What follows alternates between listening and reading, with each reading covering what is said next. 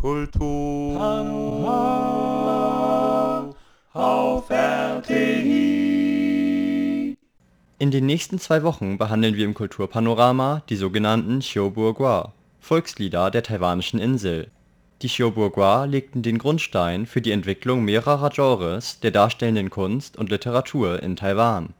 Doch in der zweiten Hälfte des 20. Jahrhunderts schränkte die taiwanische Regierung für viele Jahrzehnte die Verwendung lokaler Sprachen ein. Das Ergebnis ist, dass die Xiuburgua heute fast in Vergessenheit geraten sind. Heutzutage gibt es nur noch wenige Menschen in Taiwan, welche die Lieder singen können. In Taiwan gibt es jedoch eine Gruppe von Menschen, welche sich dem Ziel gewidmet haben, die Xiuburgua als wichtiges kulturelles Gedächtnis Taiwans zu bewahren. Um das Wissen über die taiwanischen Lieder auch im Ausland zu verbreiten, wird aktuell im Mitteldeutschen Marionettentheatermuseum Bad Liebenwerda eine Ausstellung zu den Xiuburgua veranstaltet. RTI sprach heute mit der Kuratorin der Ausstellung Angie Chin sowie mit Xiaopo Chin, welcher in Taiwan Forschung über die Xiuburgua anstellt.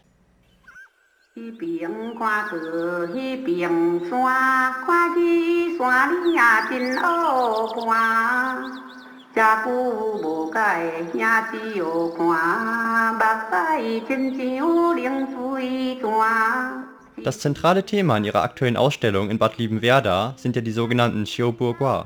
Können Sie kurz erklären, worum es sich dabei handelt?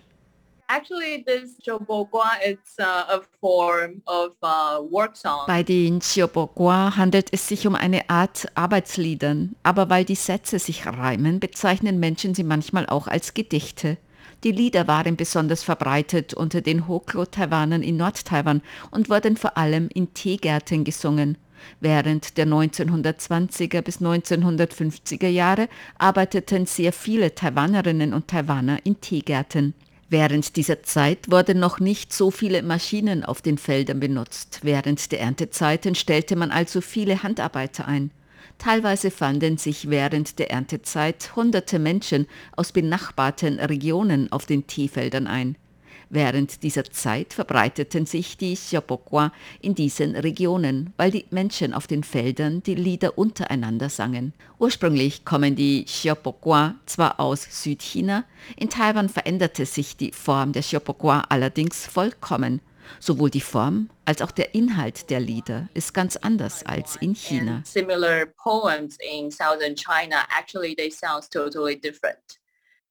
A lot of it it, it, happens during the busy harvesting seasons uh, in tea region. Ja, die Lieder wurden oft auf den Teefeldern gesungen.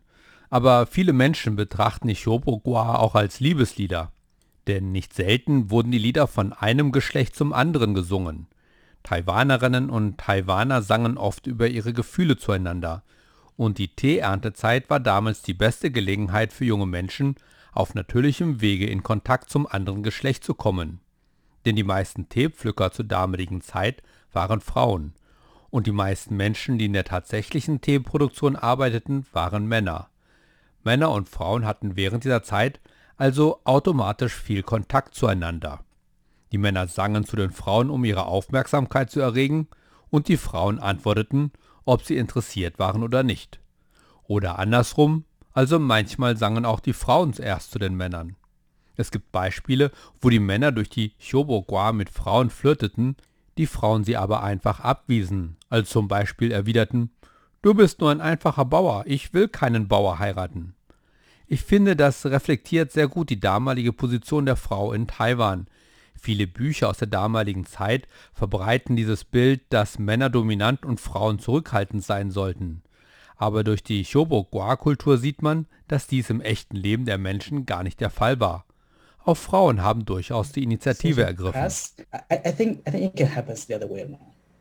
Also hatten die Lieder nicht viel mit der tatsächlichen Arbeit zu tun, sondern wurden vor allem zum Flirten verwendet? Well, actually, they I would say it's the way they express themselves. Uh,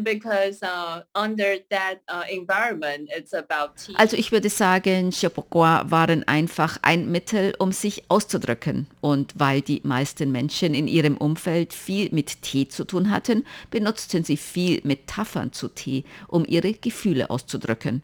Viele Teearbeiter beschrieben sich zum Beispiel als Teeblätter, denn während des Verarbeitungsprozesses wurden Teeblätter gerollt oder gepresst. Man benutzte also diese Metaphern, um auszudrücken, dass man ein hartes Leben hat. Das ist ein sehr interessanter Teil an den Shopokwa. Die Menschen verglichen sich selbst und andere mit den Dingen, die sie täglich sahen. Sie sangen zum Beispiel, dass sie genauso hart arbeiten müssen wie die Rinder auf den Feldern oder dass die reichen Menschen schöne Blumen am Wegrand seien und sie selbst der Kuhmist. They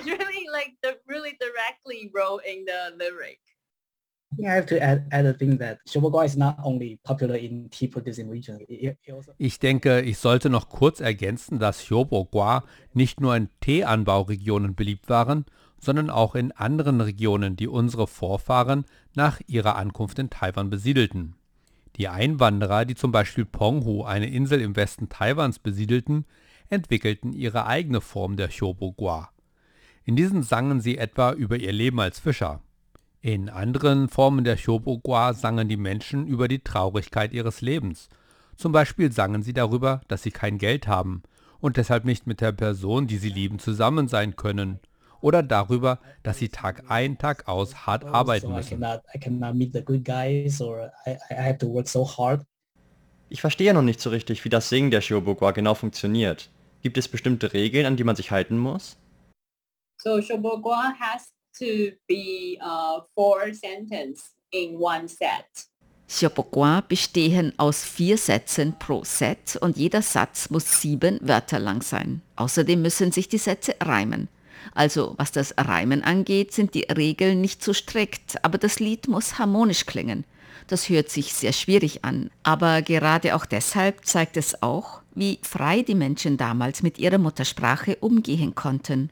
Viele der Menschen in der damaligen Zeit waren nicht gut gebildet und gingen teilweise nicht einmal zur Grundschule aber sie hatten trotzdem einen sehr fließenden Umgang mit ihrer Muttersprache und konnten diese harmonische Kunst erschaffen, die teilweise wie Musik klingt. Das finde ich sehr beeindruckend. Außerdem ist es beim Singen von Shopokwa wichtig, dass die Lieder interaktiv sind. Es singt nicht einfach nur ein Mann zu einer Frau oder eine Frau zu einem Mann, sondern die andere Partei muss auch zurücksingen, wie ein Echo. And the man response. It have to be kind of like uh, echo. Yes, there, there are some some very talented people that they they became uh, status of a star, so like Shobogwa star. Es gab zur damaligen Zeit einige besonders talentierte Sänger, so eine Art Hyobogwa-Stars. Sie gingen oft in öffentliche Parks, wo Menschen sie herausfordern konnten. Und dann sangen sie dort die Hyobogwa hin und her, was angeblich bis zu mehreren Stunden dauern konnte. Das waren zur damaligen Zeit sehr beliebte Shows. Eine weitere Charakteristik von Shobogwa ist, dass die Sänger sehr viel improvisieren. Es gibt immer eine Person, die eine andere Person ansingt und diese muss dann eine Antwort improvisieren. Und das ist ein Problem, das wir gerade bei unseren Forschungen über die Shobogwa haben. Denn es gibt nur noch wenige Menschen, die die Lieder singen können und deshalb gibt es in der Regel keine Interaktionen.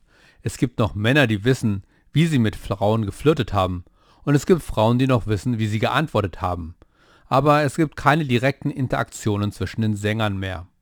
Wir sehen also immer nur einen Teil der Medaille und können anhand der Liedtexte, die wir haben, nur interpretieren, wie Menschen auf bestimmte Lieder geantwortet haben.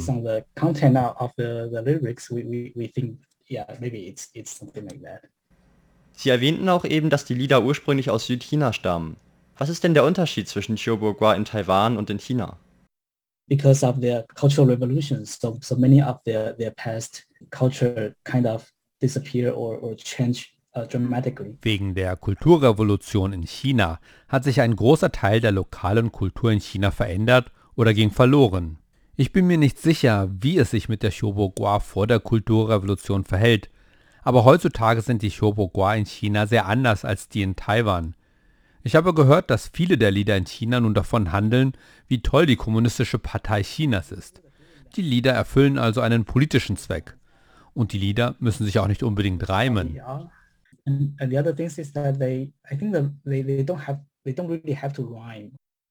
Yeah, and uh, because uh, when this Shobogwa is uh, brought uh, to Taiwan, Ja, und als die Shopokwa nach Taiwan kamen, wurden sie wirklich stark an die Umgebung angepasst, in der sie gesungen wurden.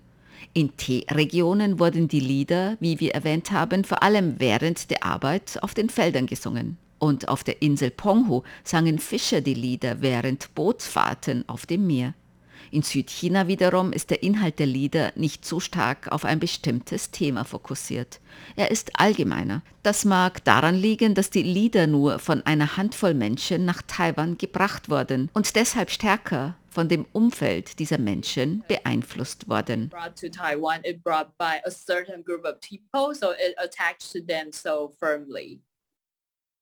Dies war der erste Teil des Gesprächs mit Angie Chen und Xiaopo Chen über das musikalisch-literarische Erbe Taiwans, die Xiaobo In der nächsten Woche sprechen wir unter anderem über die kulturelle Bedeutung der Volkslieder in Taiwan und darüber, wie die Lieder die kulturelle Identität des taiwanischen Volkes widerspiegeln. Auf unserer Webseite können Sie nähere Informationen über den Veranstaltungsort der Ausstellung über die Xiaobo in Deutschland erhalten